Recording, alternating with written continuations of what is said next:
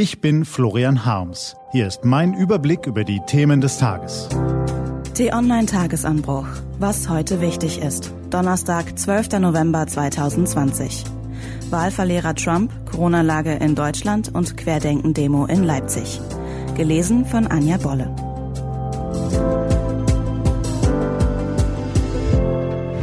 Was war? Zwangsjacke für Trump. Macht ist nur dann fruchtbar, wenn sie eingeschränkt ist. In Demokratien ist die Macht erstens durch den Volkswillen legitimiert, zweitens zeitlich begrenzt und drittens an klare Regeln gebunden. Wer ganz oben sitzt, muss seinen Posten räumen, wenn die Bürger es mehrheitlich verlangen. Kein Staat ist perfekt, auch Demokratien nicht. Aber die Einhegung der Macht beugt Exzessen vor und verhindert brutales Durchregieren mit schlimmen Folgen. Was geschieht, wenn die Macht nicht demokratischen rechtsstaatlichen Regeln verpflichtet ist, sehen wir vielerorts. In Aserbaidschan hat der Autokrat Alejew das benachbarte Armenien überfallen, um sich die Enklave Bergkarabach unter den Nagel zu reißen. Der Krieg hat zahlreiche Tote gefordert und den ganzen Kaukasus erschüttert.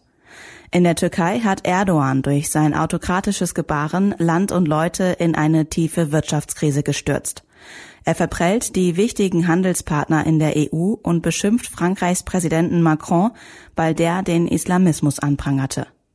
Und in den USA weigert sich der in einer demokratischen Wahl unterlegene Amtsinhaber, seine Niederlage einzugestehen und die Machtübergabe einzuleiten. Donald Trump verweigert Joe Bidens Team die nötigen Zugänge, Informationen und Budgets, um den Regierungsantritt im Januar vorzubereiten. Stattdessen verunglimpft er den Sieger in Twitter-Salven, schwadroniert von Wahlbetrug, obwohl keinerlei stichhaltige Beweise dafür vorliegen, und faucht, er werde im Amt bleiben. Sein Kalkül scheint klar. Die US-Bundesstaaten, in denen er nur knapp verloren hat, überzieht er mit juristischen Klagen, damit sie bis zum Stichtag 8. Dezember kein amtliches Ergebnis vorlegen können. Dann dürften die Regionalregierungen statt der Wählerstimmen darüber entscheiden, wer ins Electoral College entsendet wird, um den künftigen US-Präsidenten zu wählen. Da diese Bundesstaaten überwiegend von Trumps republikanischer Partei regiert werden, könnten sie womöglich für Trump statt für den wahren Sieger Biden stimmen. Ob es tatsächlich so weit kommt, ist fraglich, aber die Möglichkeit steht im Raum. Es ist eine Strategie wie aus dem Lehrbuch der Autokraten. Dazu passt Trumps jüngster Coup. Er hat nicht nur seinen Verteidigungsminister, sondern nun auch die komplette zivile Führung des Ministeriums gefeuert und durch Lakaien ersetzt. Beobachter spekulieren, ob Trump einen Militärputsch vorbereitet. Dann würde sich bewahrheiten, was der amerikanische Historiker Timothy Snyder kurz vor der Präsidentschaftswahl im T-Online-Interview sagte. Donald Trump wird bis zum bitteren Ende kämpfen. Soweit muss es nicht kommen. In Washington und auch in den umkämpften Bundesstaaten gibt es viele kluge, gesetzestreue Patrioten, die den Rechtsstaat verteidigen. Aber dass überhaupt vor dem Szenario eines Präsidentenputsches gewarnt werden muss, zeigt, welch schweren Schaden Trump bereits angerichtet hat.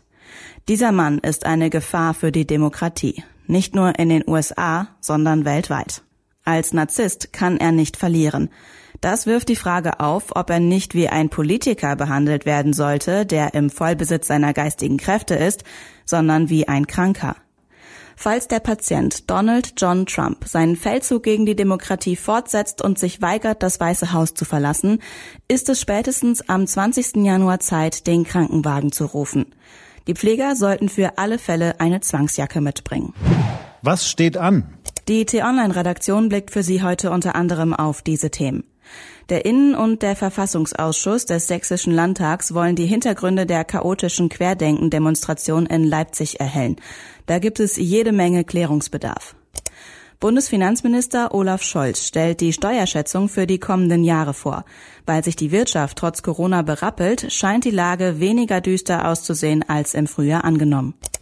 Und das Robert Koch Institut informiert heute über die aktuelle Corona-Lage in Deutschland. Das war der T-Online-Tagesanbruch vom 12. November 2020. Produziert vom Online-Radio- und Podcast-Anbieter Detektor FM. Immer um kurz nach sechs am Morgen zum Start in den Tag.